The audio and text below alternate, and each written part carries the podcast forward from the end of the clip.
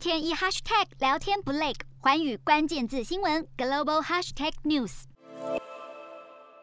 全球晶片持续短缺，依旧还没有找到解决的办法。有消息人士透露，苹果公司可能削减 iPhone 十三的产量，多达有一千万只。苹果公司原本预估在年底前要生产九千万只的 iPhone 十三手机，但是苹果告诉了制造商博通公司和德州仪器等苹果的晶片供应商，供货现在面临困难，所以 iPhone 十三的产量将会减少。此消息一出啊，苹果的股价在盘后交易是大跌。百分之一点二，而博通和德州仪器的股价也都下挫，大约有百分之一。目前苹果公司是拒绝回复相关的问题。洞悉全球走向，掌握世界脉动，无所不谈，深入分析。我是何荣，环宇全世界全新升级二点零版，锁定每周三、周六晚间九点，环宇新闻 MOD 五零一中加八五凯播二二二以及 YouTube 频道同步首播，晚间十点完整版就在环宇全世界 YouTube 频道。